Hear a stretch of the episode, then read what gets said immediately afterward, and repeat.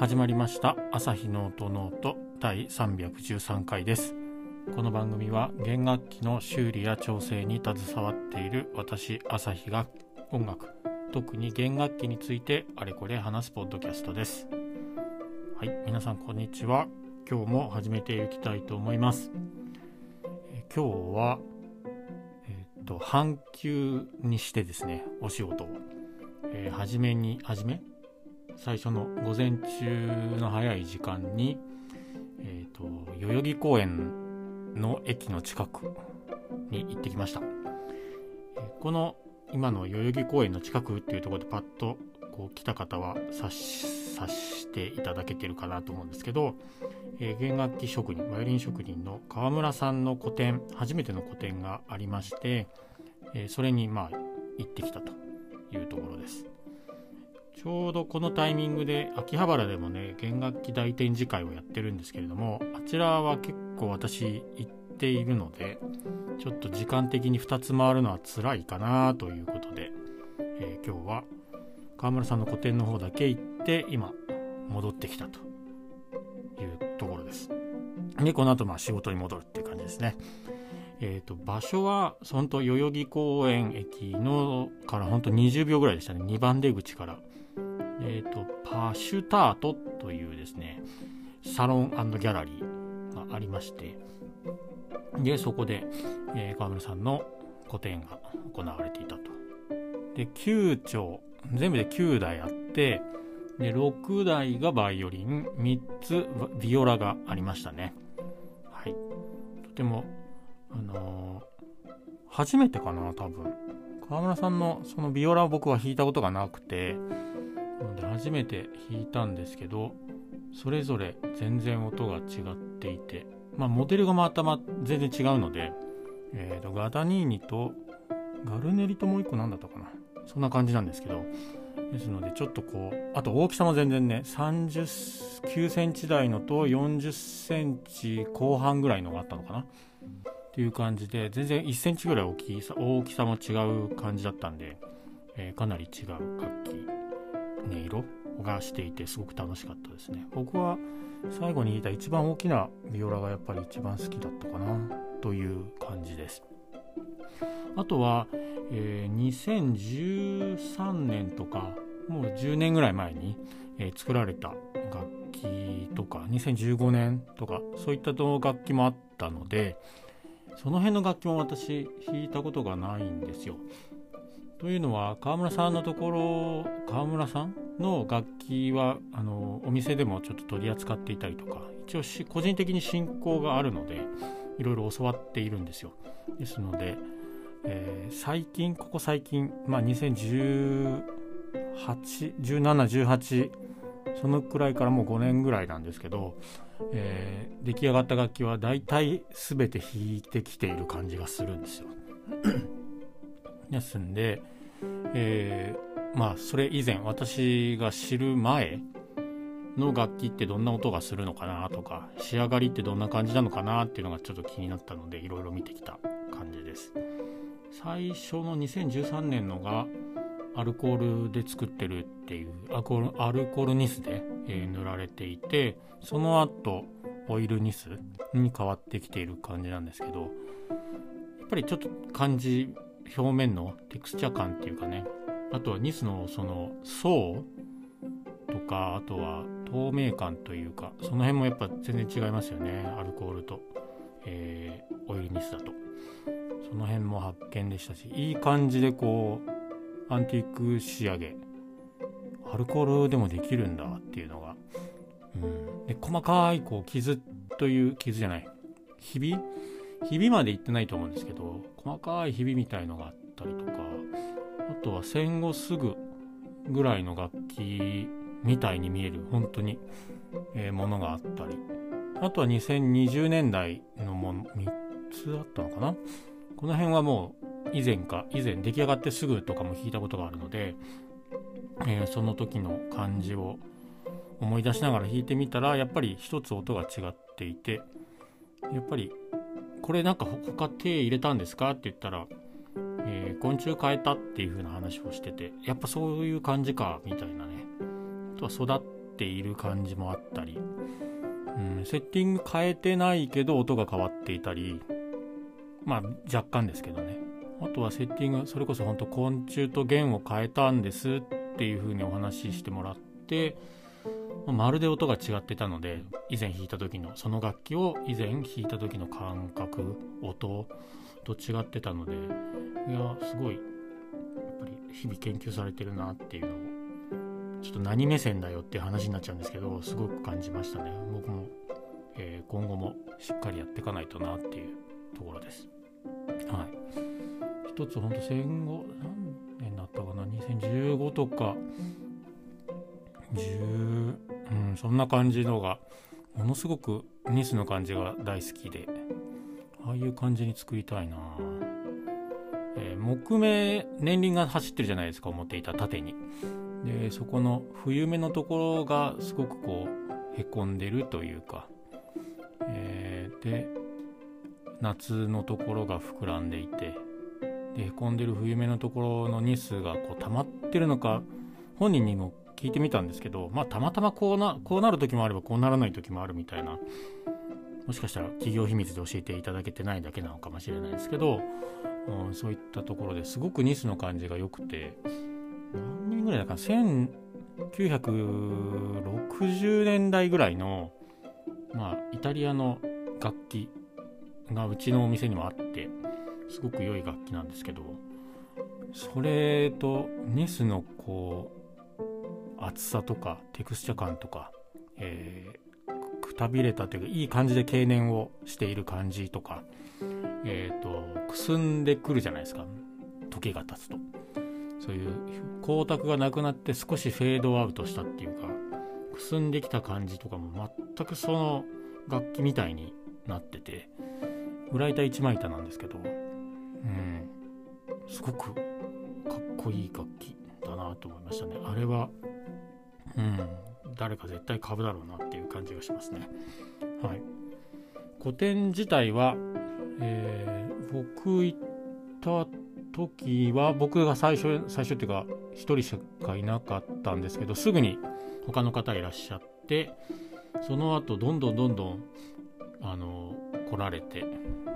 一番いた時で4人私含めず4人いたのかな。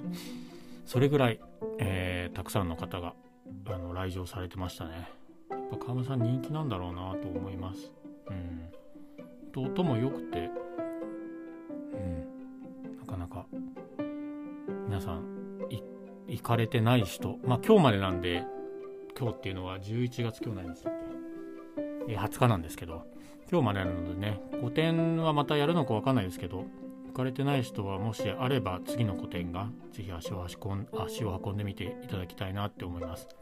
あとは今最近ずっともう3年ぐらいやってない弦楽器フェア、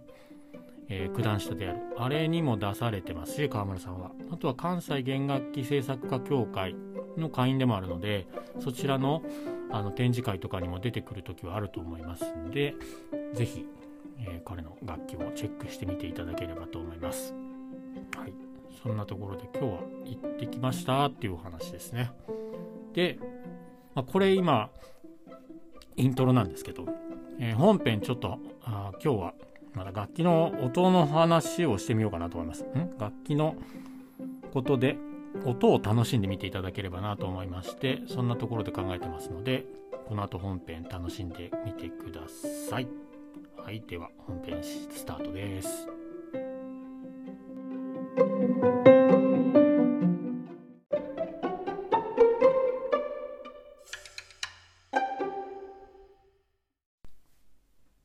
いうことで、今日はなんですけれども、えー、ちょうどですね、いいタイミングなのかわかんないですが、チェロの、えー、昆虫を交換しますっていう作業が最近ありましたんで、えー、それで、昆虫って、まあ、魂の柱って書く昆虫、サウンドポストっていうんですけど、あれですね、あれを新しいものに交換するっていうのをやってました。で昆虫はまあ、ボディの中に柱みたいに立ってて、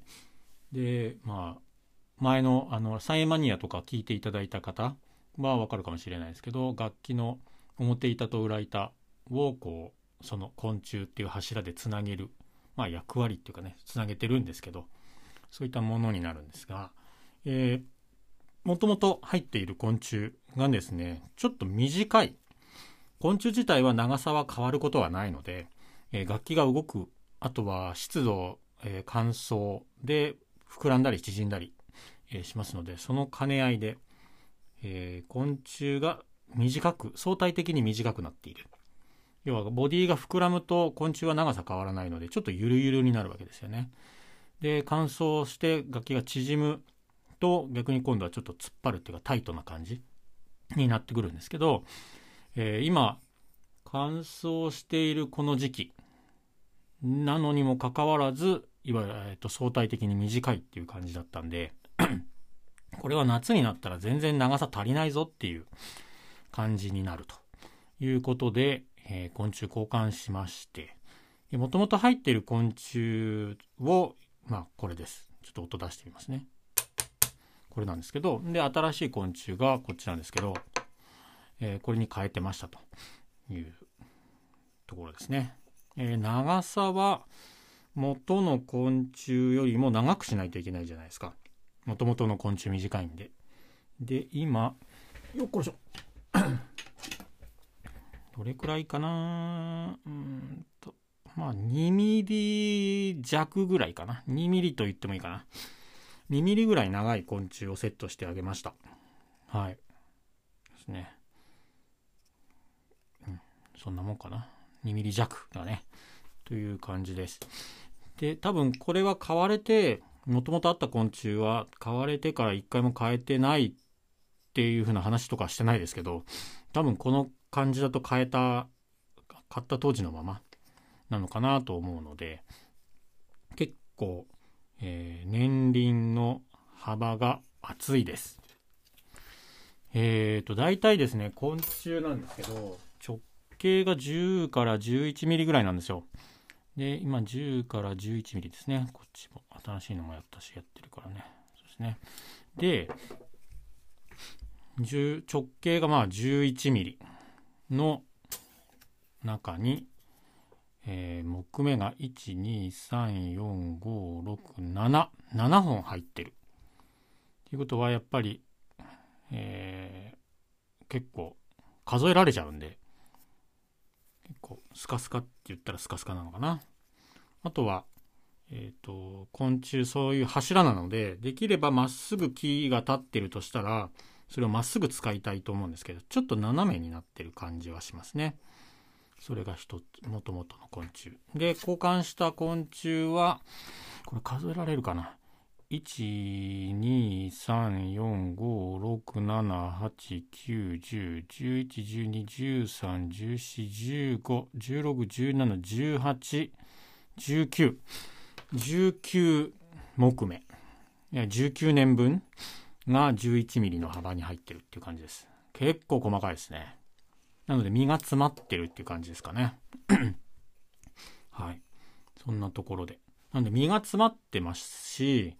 なので重さも全然違うんですよ。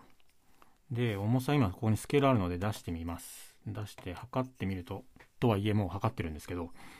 えっ、ー、と、もともとの方、まあ6ミリ、あ、6ミリじゃない、6グラムぐらい。で、新しい昆虫は身が詰まってるので重いんです。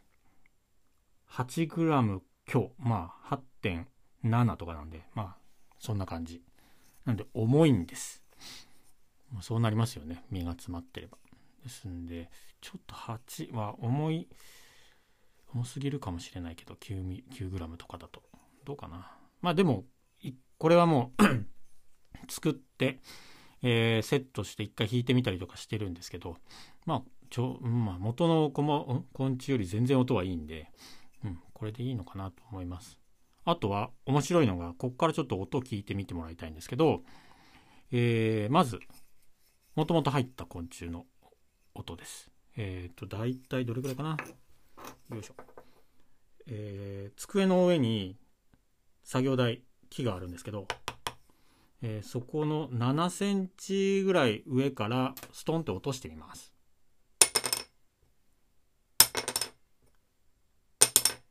こんな音です。次、えー、重く、重くなってる新しい昆虫の音です。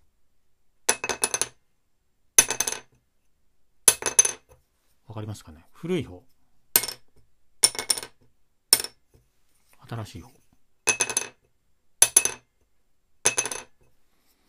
重いはず、重いはずなのに高い音が出る。これはちょっとその辺は僕はよくわかんないですけど、重い方が硬いから高い音が出るっていうことなのかな？どうなんでしょう？この辺詳しい方いたら教えてください。でも古い昆虫よりも新しい昆虫の方が皆さんどっちがどっち高い音に聞こえました？もう一回やってみましょうかね。古い方。新しい方。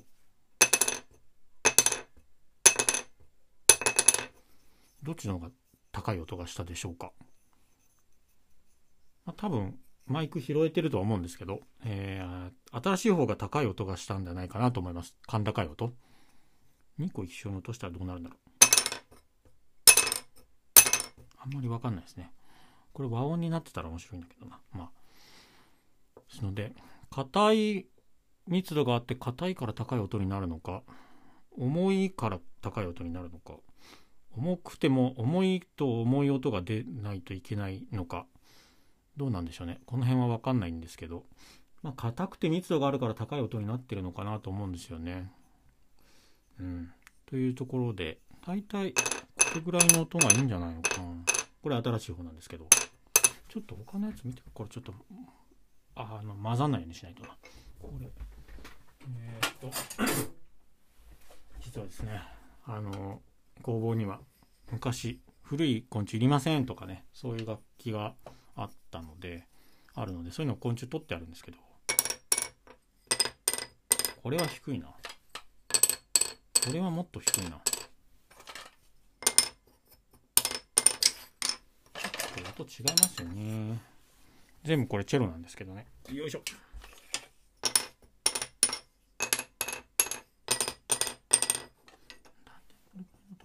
新しい今これ新しいやつです。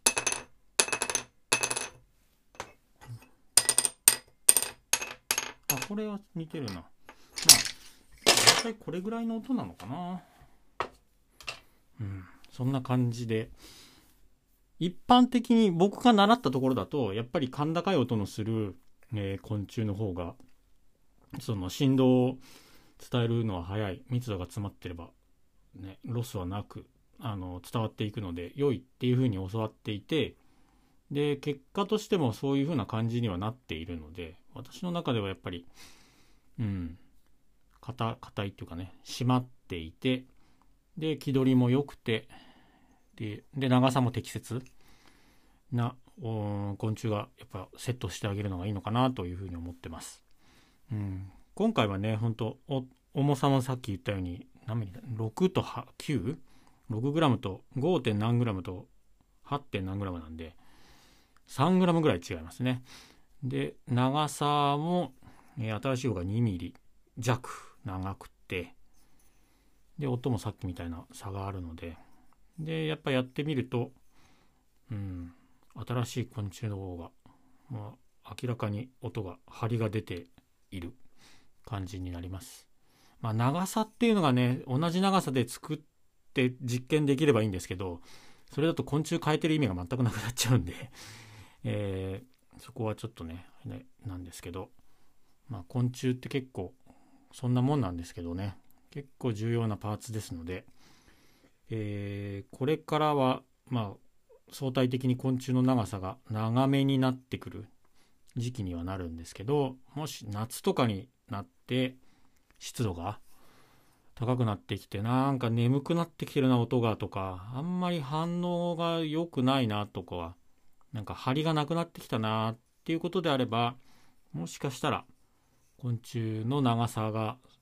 のその差が生まれてきてるんじゃないかなと思いますので昆虫変えてみたりとかねしてみるのもいいかもしれません。実際うん新作で買われた楽器とかだとどうしても1年2年経つと楽器がやっぱりこう弦の張力に、うん、対応して動いていくのでどうしても昆虫は短く相対的に言うと短くなりがちなんですよ。ですんで一度まあ昆虫工房とか専門店で見てもらうっていうのもいいかもしれないですね。そうすると今までとは違った張りのある音になったりとかしてくると思いますし、まあ、昆虫変えると本当音の感じ音色っていうところまでは変わらないんですけど音のこう鳴ってくる感じとか音自体の張りとか腰腰っていうのは変だな。けどそういうのは変わってくるのでちょっと体感してみるといいかなと思います。特にチェロ。はい。チェロは冬用と夏用の昆虫を持ってる演奏家さんもいますし、まあ、バイオリンはねそう言っても0.5ミリ長い方がいいぐらいなことの方が多いんでまあそうでもないけど。ですんでチェロの方がその膨らんだり縮んだり楽器が。そういうのは大きいので、まあ、チェロをやられてる方今回もねチェロでしたしやられてる方は一度昆虫の長さがどうなのかとかいうのも、えー、チェックしてみたりするとより、えー、自分の理想の音とか求めている音に近づけるかもしれませんので、えー、そんなところで今日は昆虫のことについて、え昆虫の重さとか音も交えながらお届けしてみました。はい。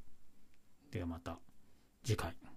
次何を話すかまあ、次お知らせ会になるかもしれないですね。まあ、そんなところでお,、まえー、お持ちいただければと思います。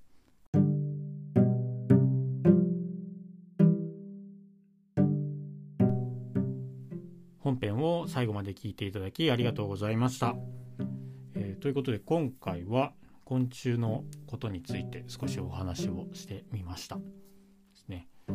えー、まあいい音っていうのはね人それぞれですし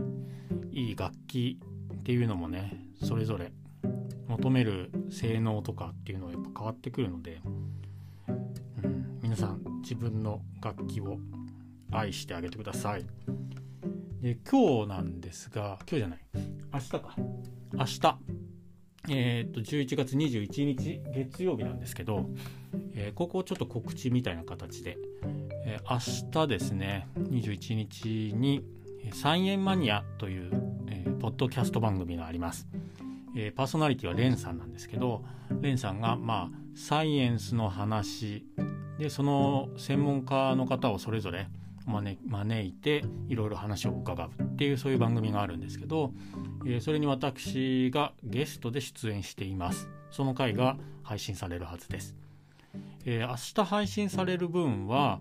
後編です。え、前前編は先週の月曜日だから14日か14日に配信されていると思いますのでもしこの私のこの、えー、朝日の音の音のこの番組をこのエピソードから聞かれてる方は是非、えー、まあ、この私のポッドキャストも聞いてもらえたら嬉しいんですけどサイエンマニアの方も聞いてみていただいてでできれば1回目前編の方から聞いてもらえると、えー、続きが楽しめるかなと思いますので是非、えー、そちらも合わせて聞いてみていただければなと思います。はい、うん後編はストラディバリーのことについてちょっと話をしてるはずです。収録したのが、えーと、もう1ヶ月半ぐらい前なんで、えー、何のことを話したかあんまり覚えてないんですけど でもうん。前編をこう聞いていって後半に入ってってストラディバリの話をしていく感じでストラディまあ良い楽器。でストラディバリを超えるような楽器は今後出てくるのかどうかとか言ったところの話がをした記憶があるので、えー、その辺の話をまたレンさんと楽しくおしゃべりしてると思いますので是非そちらの番組もチェックしてみていただければなと思います。11月の21日配信時間はちょっと分かんないんですけど多分早い時間帯にもう更新になるはずなので、まあ、更新したらまた私も Twitter とかで、えーと、ツイートしますので、えー、そこちょっとチェックしてみていただければと思います。はい。今日は。うん、というところですね。はい、また、えー、私の番組もあとは「サイエンマニア」他の番組エピソードもすごく面白いので、えー、私かなり大好きな番組なので皆さんもそちらもしよければチェックして、まあ、フォローしてでいろいろ番組聞いてみていただければなと思います。はいということで番組を、えー、気に入っていただけた方この朝日のノート気に入っていただけた方もぜひ、えー、番組のフォローとかあとはレビュー、えー、あとは評価の星とか、えしていただければなと思います、え Twitter と Instagram もやっています。番組のタイトル「朝日の音ノート」で検索をしてもらうとあのアカウント出てくると思いますのでもしよかったらそちらもフォローしていろいろお話できたらなと思います。